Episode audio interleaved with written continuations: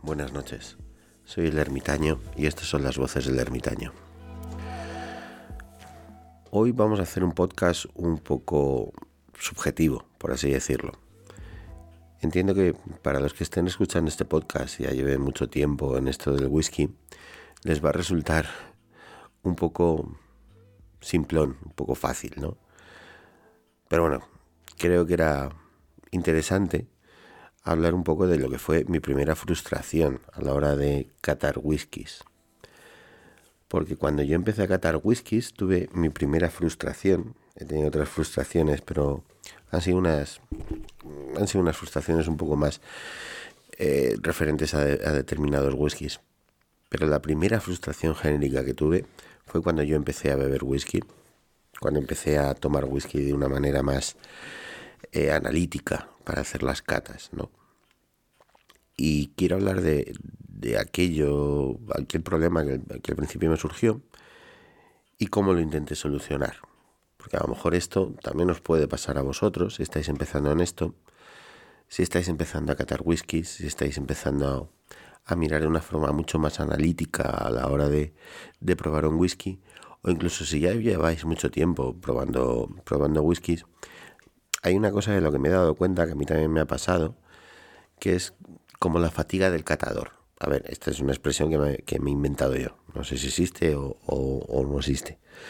Pero sí me pasó una vez, hace ya tiempo, bueno, no hace tanto tiempo, porque tampoco llevo tanto tiempo probando whiskies, pero hace dos años, dos, tres años, que me saturó.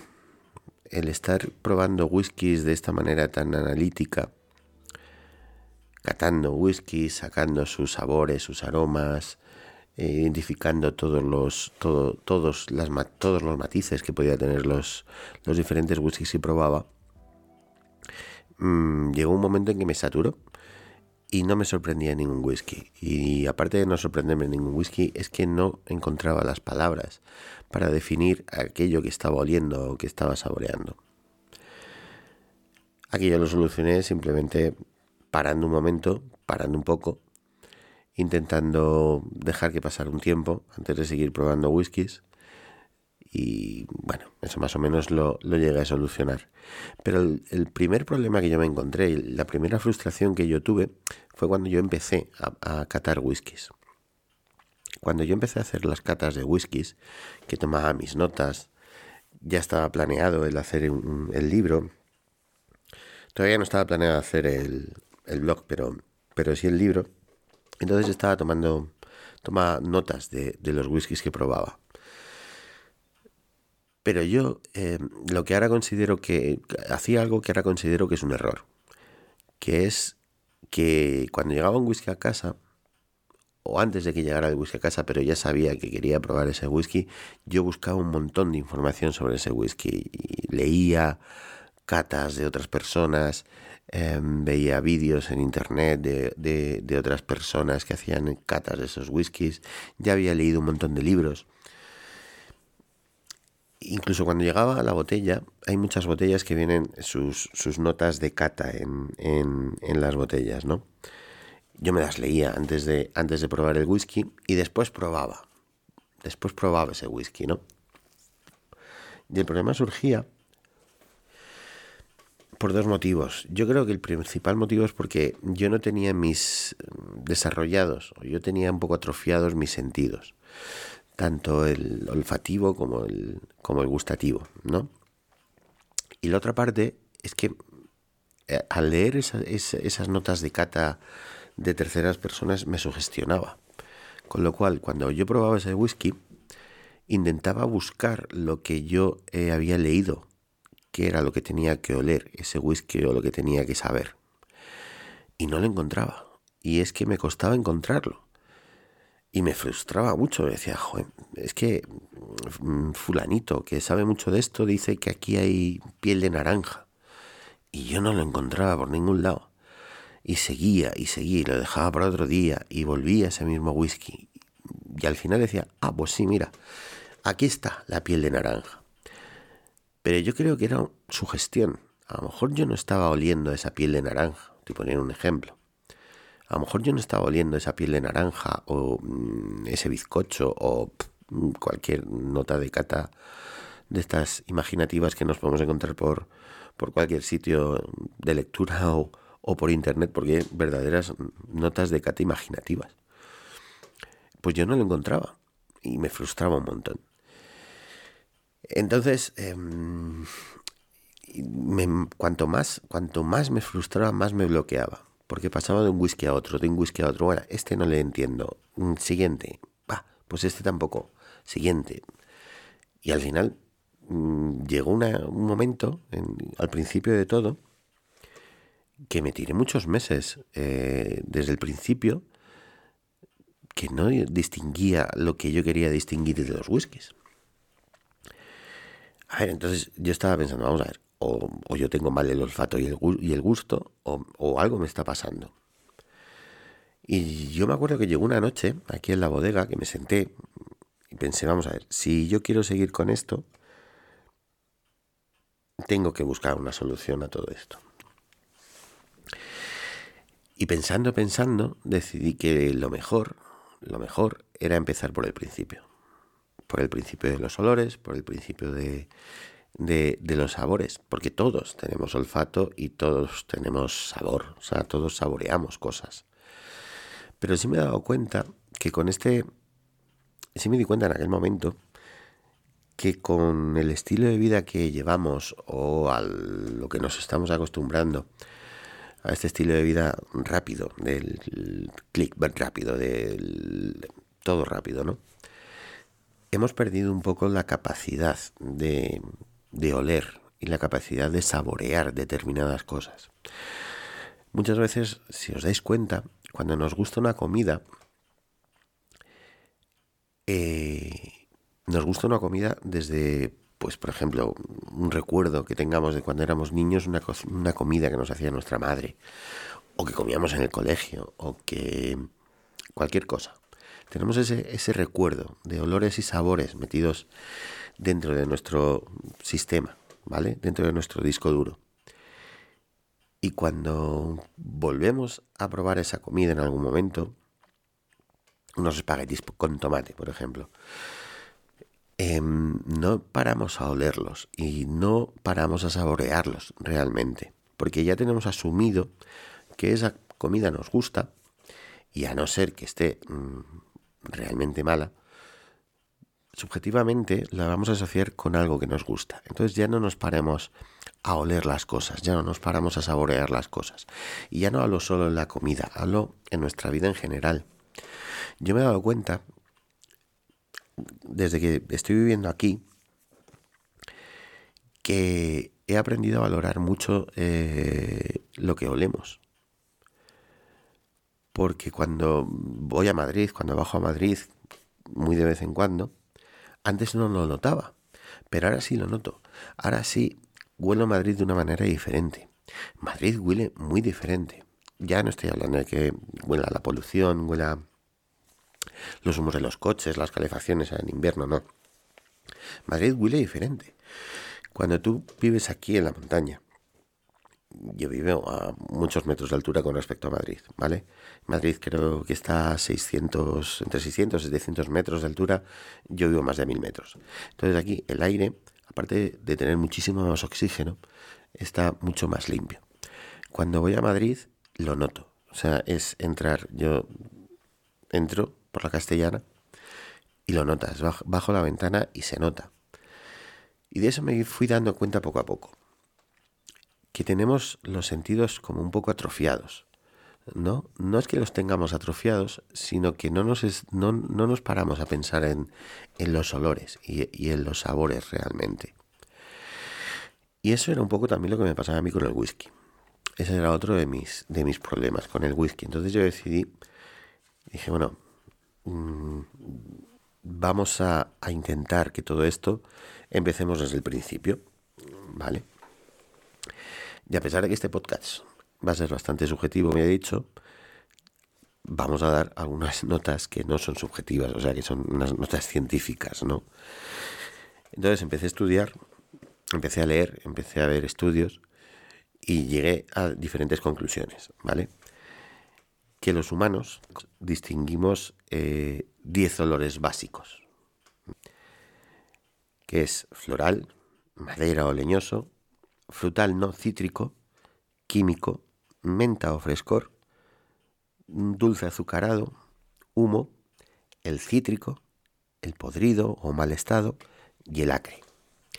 Esos son los 10 sabores que nosotros distinguimos, los 10 olores, perdón, que nosotros distinguimos. Estos 10 olores están bastante relacionados con nuestra parte del cerebro reptil que tenemos, porque eh, ahora ya no, ahora tenemos otros sistemas para identificar lo que nos puede sentar bien o lo que nos puede sentar mal, pero en el fondo también estos olores, nos pasa igual que con los sabores o con los colores en la naturaleza, em, nos indican que una cosa está mala y no se puede tomar o que nos va a gustar o que no nos va a gustar, independientemente de cómo nos huela. Pero llevado esto al mundo del whisky, lo intenté hacer mucho más simple. Es decir, estos 10 olores, hacerlos más simples, ¿no? Entonces, los distinguí entre 5, 4. Dulce, el primero, donde ya metía las flores, la miel, las mermeladas, los almíbares, la vainilla, el chocolate dulce. Frutal,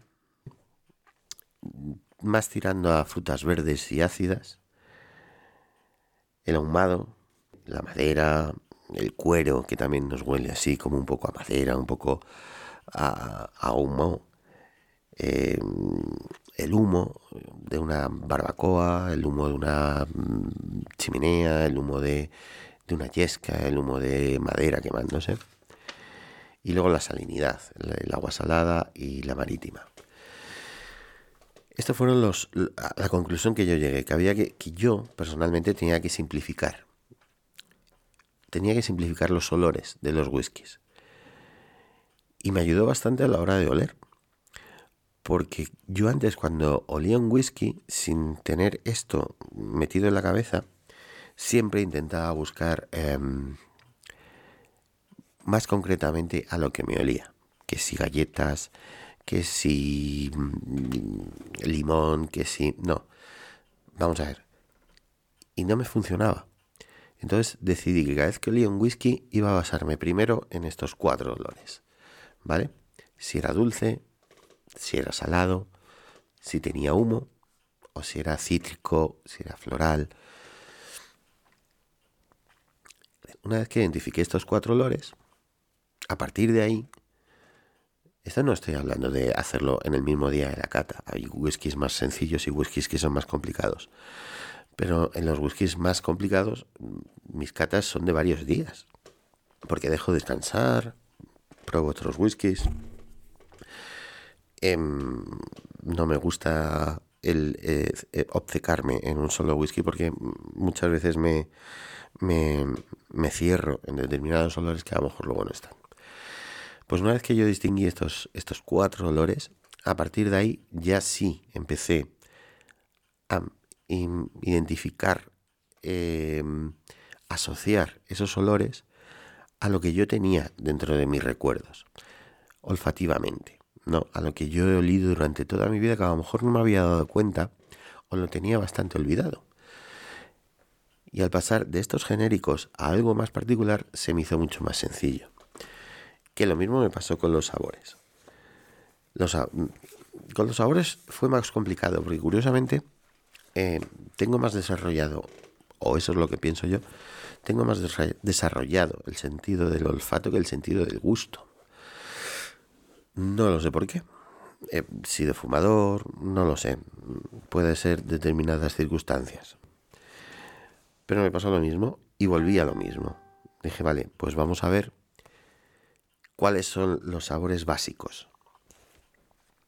Los sabores básicos que toda persona em, reconoce es el ácido, el dulce, el amargo, el salado y el famoso umami o sabroso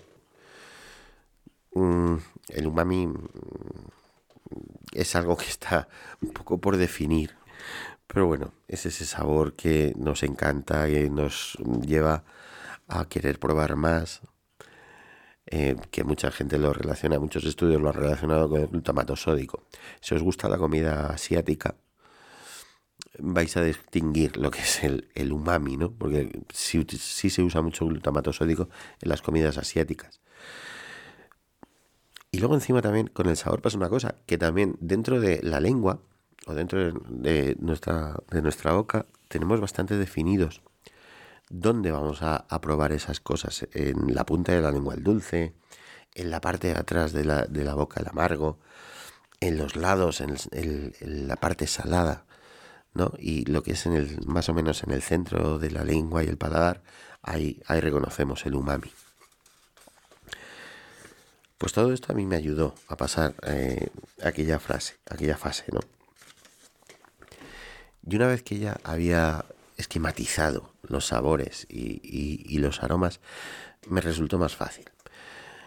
Y a partir de ahí ya empecé a hacer mis, mis catas de, whisky tomando mis notas.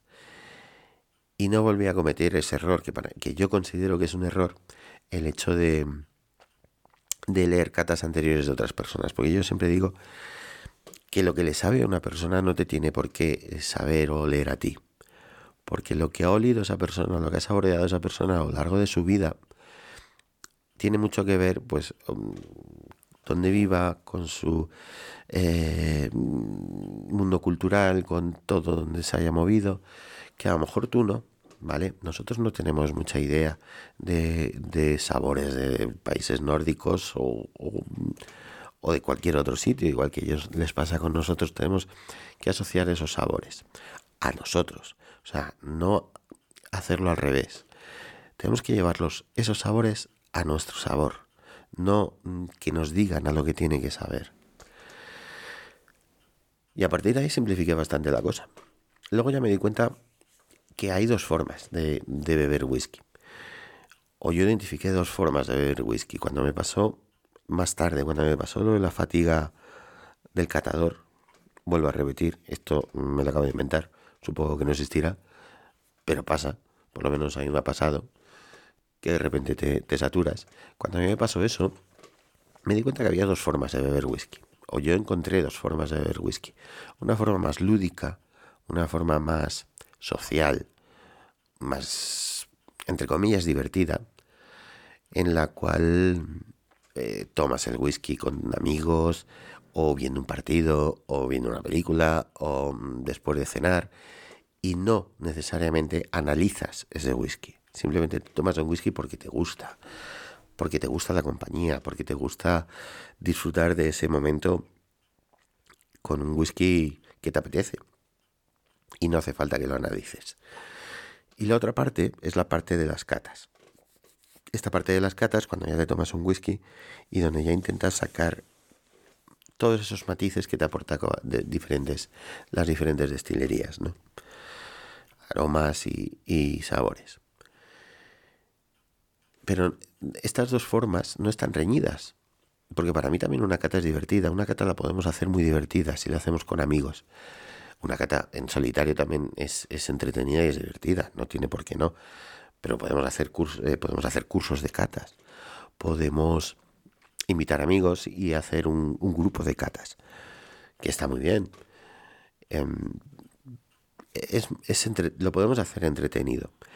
Pero también lo que quiero decir es que tampoco es bueno que siempre que nos tomemos un whisky, siempre tendamos a analizar el whisky desde a lo que huele, a lo que sabe. No, vamos a ver.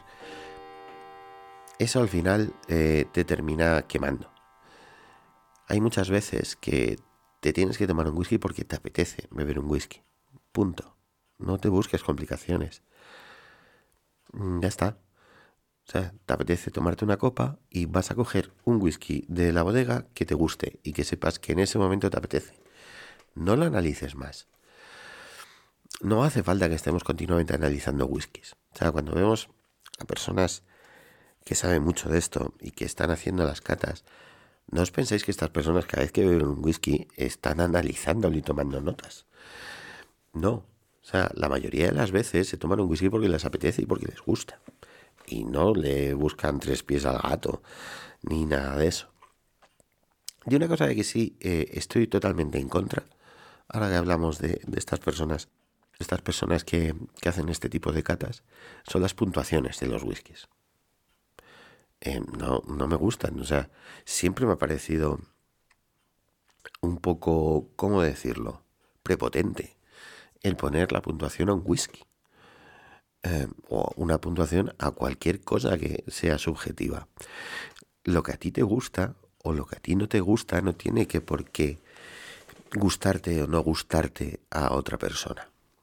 A mí esto de puntuar, esto es que hacen las puntuaciones de 0 a 100 o un 87,5. Eh, bueno, será un 87,5 para ti o por qué no es un 88, no sé, nunca lo he entendido y tengo libros de estos.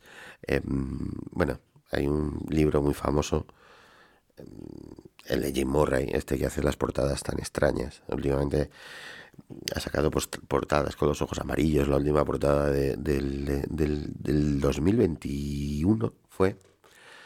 Es ya algo un poco que se le está yendo de las manos, ¿no? Bueno, una persona que cata esa cantidad de whiskies, no sé cuántos whiskies vienen en ese libro, y los puntúa todos y vale, está bien como referencia para saber, no sé, eh, las diferentes embotellados que hay en las destilerías, pero tampoco tengáis muy en cuenta esas puntuaciones, ¿vale? Hay más cosas detrás en esas puntuaciones que el hecho de que le guste o no le guste. Pero bueno, ahí lo dejo. Luego también a la hora de, catar whiskies hay una serie de consejos que no son míos, son consejos un poco de, un poco de cabeza, y que también he visto a muchas otras personas que catan whiskies y las he llevado a mi terreno y los he adoptado como míos. Lo primero es el tema del agua. Cuando hacemos una cata de un whisky es importante tener agua, ¿vale? Porque cuando tú bebes el primer sorbo, yo por lo menos lo que hago es que después de ese primer sorbo bebo agua para limpiarme un poco el paladar. A ver, no agua fría. No saquéis el agua de la nevera y os echéis un trago de agua fría. Eso, entre otras cosas, lo que va a hacer es que os va a dormir la boca. Mm, os va a refrescar, pero mm, os va a adormecer un poco vuestras papilas gustativas, con lo cual luego os va a resultar más complicado. Tampoco os cojáis un agua del té. O sea, vamos a ver, un agua que esté fresquita y ya está. Eso sirve para refrescar la boca y limpiarla un poco. Que ese mismo agua es el que podéis utilizar a la hora de echarlo en el whisky. Las cantidades del agua en el whisky, también eso va en gustos de cada uno. A mí, por ejemplo, no me gusta echar agua en el whisky. Raras veces echo agua en el whisky, aunque sea muy poca cantidad. Mm, es una manía que tengo. Entiendo que hay whiskies, eh, los Cash Strength, que sí necesitan agua. Lo que tenga mucha graduación, pues sí, a lo mejor quizás en algún momento por cierto, ahora que estoy hablando de, estos whiskies de alta me estoy tomando hoy un Glenfarclas, el 105, en copa de coña. Otra de las manías que tengo con Glenfarclas, que es tomarme eh, este, este 105 en, vaso, en, en copa de coña. Poca cantidad, siempre, pero en copa de coña. No sé, me lleva ahí. Es una manía que tengo. Y lo estoy tomando porque, si estáis notando mi voz, estoy como... Creo que ya es un poco alérgico soy bastante alérgico y está empezando a florecer por aquí todo de una manera muy rápida. Ha pegado esto una explosión brutal y estoy como un poco ya con la, con la voz tomada, ¿vale? No sé yo hasta dónde va a llegar esto de, de hablar por el podcast con mi alergia, pero bueno, lo vamos a intentar. El caso es que echar agua en el whisky, yo no soy partidario de echar agua en el whisky, no me gusta. Quiero probarlo como sale. Mm, y acostumbrar un poco el paladar a la gradación. A ver, si estamos a una gradación muy alta, probablemente te sepa más a, alcohol que otra cosa. Entonces sí, vete suavizándolo. Yo cuando hago las catas, cuando hago, cuando hago catas de las que luego voy a escribir, o bien en el blog, o bien en el libro, eh, sí añado whisky porque quiero ver lo, lo que cambia. Quiero ver hasta dónde puede cambiar un whisky cuando le añades agua. Evidentemente hay whiskies de 40 grados que les pones agua y a lo mejor se te van, se te estropean un poco. Pero bueno, todo hay que probar. Otro de los consejos que yo siempre, siempre sigo es que cuando me pongo a catar whiskies no cato más de dos o tres como mucho. Normalmente dos. ¿Por qué? Porque a lo mejor yo es que soy muy lento catando whiskies, no digo que no, y tengo que probar varias veces antes de sacar sabores, antes de sacar aromas. Entonces, eh, primero que si pruebo más de dos o tres whiskies, eso se alarga mucho. Tampoco me apetece estar mucho tiempo catando whiskies. No lo veo bien. O sea, bien está que estés tranquilo, que estés relajado y que estés tú tomando tus notas, pero tampoco te pases toda la noche catando un whisky. Déjalo para otro día. Dale tiempo, hombre. Tampoco hace falta que en una noche saques todo. Pero luego aparte es que cuando pruebas muchos whiskies, eh, muchos hablo más de tres en mi caso, el cuarto ya, mm, mm, ya no lo saboreo. Y estoy hablando de catar, o sea, eh, no estoy hablando de tomarme un vaso. Estoy hablando que en las copas estas de Glencairn o o en las copillas de Jerez son dos dedos. Pero te satura los sabores, te satura los aromas, la nariz, la boca, te satura un poco.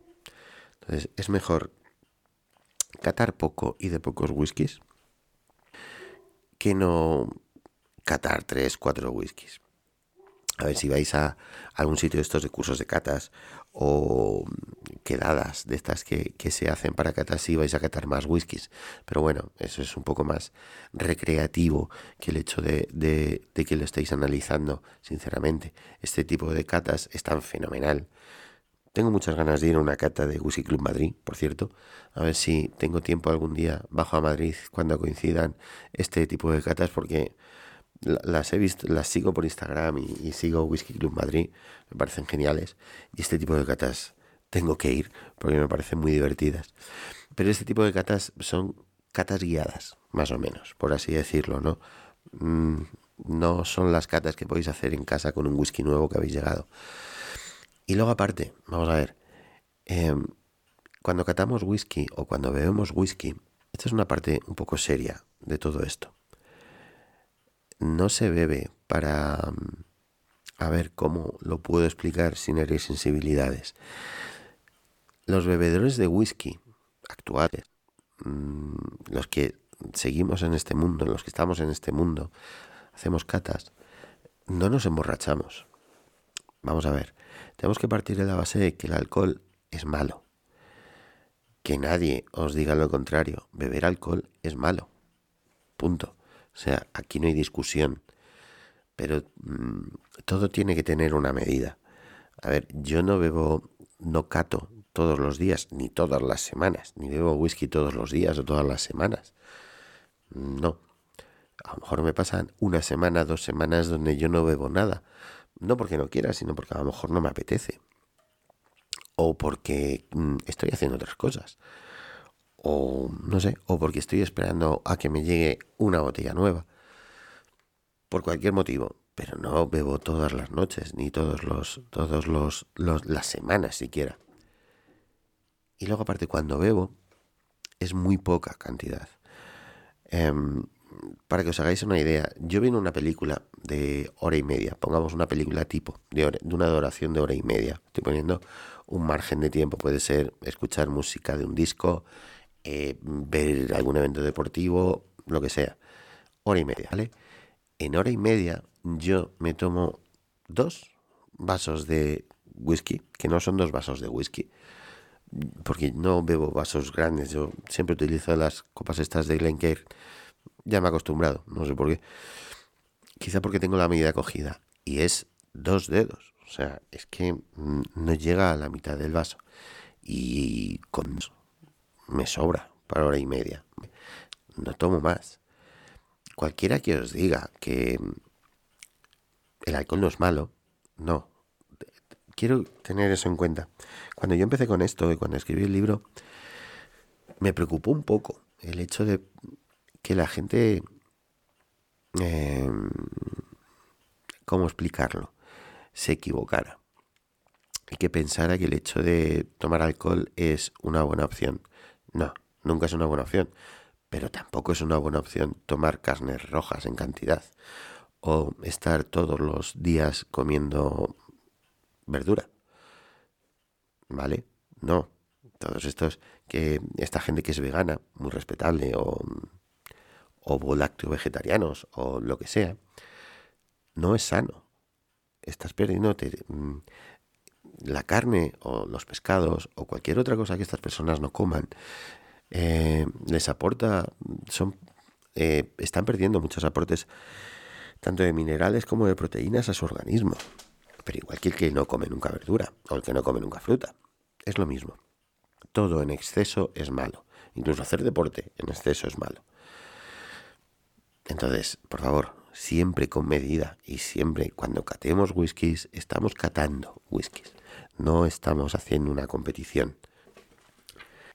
Otro de los consejos, o otro de los trucos, que son. que esto lo aprendí de. Esto lo aprendí en, en un vídeo de YouTube, quiero recordar, que es el tema de café, un café cargado. Antes de hacer una cata, tomaros un café cargado. A ver, no os toméis un vaso entero. No, me estoy refiriendo a una taza pequeña de café muy cargado. Porque curiosamente, y eso no lo sabía, te deja el paladar muy neutro. Es decir, un café cargado sin azúcar. O sea, lo que es un café italiano. Muy cargado. Uf. Es duro. A mí me gusta el café con leche y azucarado. Pues tomarte un café de estos antes de una cata ayuda bastante. Igual que tener un bol con granos de café para el olfato. También te limpia bastante el olfato. A ver, estos son consejos que seguramente el que lleve mucho tiempo en el mundo del whisky ya se los sabe y sabrá muchos más. Pero bueno, siempre es interesante el, el tenerlos presentes. Y me está quedando un podcast un poco para nerds, ¿no? Pero bueno, también me apetecía mm, un poco ver o un poco comentaros cómo yo solucioné determinados problemas a la hora de empezar a catar whiskies. Y también dejar claro que no siempre que se bebe whisky tienes que estar analizándolo. Esto siempre, siempre lo digo, el whisky es para disfrutar. No os compliquéis. Es más, eh, a mí me ha pasado muchas veces y, y yo soy un principiante en esto que cuando cato un whisky y no me gusta, porque sí, hay whiskies que no me gustan, em, lo dejo que, dejo que pase un tiempo antes de volver a probarlo otra vez y tener una valoración sobre ese whisky. Porque seguramente a lo mejor no era el día de ese whisky. Y una semana después, un mes después, dos meses después, vuelvo a ese mismo whisky y lo veo de otra manera distinta. Igual me pasaba cuando escribí el libro que cuando yo, estaba escribiendo determinados whiskies, siempre, cuando hice cuando, la parte de las catas del libro, siempre estaba probando ese whisky mientras escribía. ¿Por qué? A ver, yo ya tenía las notas escritas de esos whiskies, pero me gustaba probarlos mientras estaba escribiendo porque siempre descubría cosas nuevas. A lo mejor había whiskies que no había probado hace un año. Por ejemplo, leía las notas, las transcribía luego al papel pero iba probando ese whisky y a lo mejor sacaba cosas nuevas, porque, mi, porque ya me había desarrollado bastante. Había dejado atrás esas frustraciones, ¿vale? Joder, este, me estoy dando cuenta que este podcast me está quedando un poco como una guía, ¿no? De catas, por favor, no. Esto no. No hay ninguna guía de catas. O sea, no hay nada correcto o incorrecto. Aquí no se está buscando, cuando catáis whisky no se está buscando el acierto o el error todo es correcto. O sea, si lo que te sepa a ti es lo correcto, ya está, no le busquéis más vueltas. Y sobre todo, como yo siempre digo, oye, que no me hagáis caso, que esto son cosas que me han pasado a mí, que no tienen por qué pasar a vosotros, y que las soluciones que yo he encontrado a lo mejor no son las soluciones que podéis encontrar vosotros, o habéis encontrado otras, lo cual también está bien. Aparte de esto, Hoy que estoy aquí un poco constipado y que me estoy tomando el Infarclas, yo creo que es más alergia, pero curiosamente de repente había venido el calor, había venido una semana ya que parecía primavera y de repente ha vuelto el frío. Con lo cual a mí me ha confundido bastante, porque yo me corto el pelo, desde que estoy aquí me corto el pelo dos veces al año. Simplemente, o sea, paso de un extremo al otro, de tener el pelo largo a casi raparme la cabeza. Y siempre lo hago cuando empieza el calor. Y esta vez me han engañado. Esta vez el clima me engañó, me corté el pelo me fui a dar un largo paseo con Cachorra Grande, que necesita largos paseos, eternos paseos. Yo no he visto una perra con más energía que esa. Es como un adolescente en castigado sin salir. O sea, horrible. Y es todo lo contrario que la hermana. O sea, cachorra pequeña, es casera, eh, le encanta estar tumbada en la chimenea, no se mueve, o sea, se levanta para comer. Curiosamente, perro la ha adoptado. Yo creo que la ve como tan canija que la ha adoptado y la deja dormir en su cama por las noches. Cosa que me curiosa, cosa que a mí me causa mucha, mucha sensación, porque a mí no me deja ni tocar su cama. Si toco su cama estando él, podemos tener un problema, porque ya empieza a protestar y empieza a gruñir. Pero curiosamente, a la pequeña sí le deja meterse en su cama. Cachorra grande no. Cachorra grande, aparte que es enorme y ya tiene casi el mismo tamaño que perro, es incansable. Yo otro día pensando que hacía buen tiempo, nos fuimos a un largo paseo. Aquí un largo paseo es salir por la mañana preparando algo de comer para el camino y irnos. Parar de vez en cuando, evidentemente, a ver, a comer algo y volver por la tarde, antes de que anochezca. Y yo creo que llegué a coger frío. Pero es que también, cachorra grande, yo creo que llegó a coger frío. No llegó ni a meterse a casa. O sea, se tumbó en la puerta y no llegó ni a entrar. De lo cansada que iba. Ay. Pero bueno, son cosas que pasan por aquí, con estos animalicos.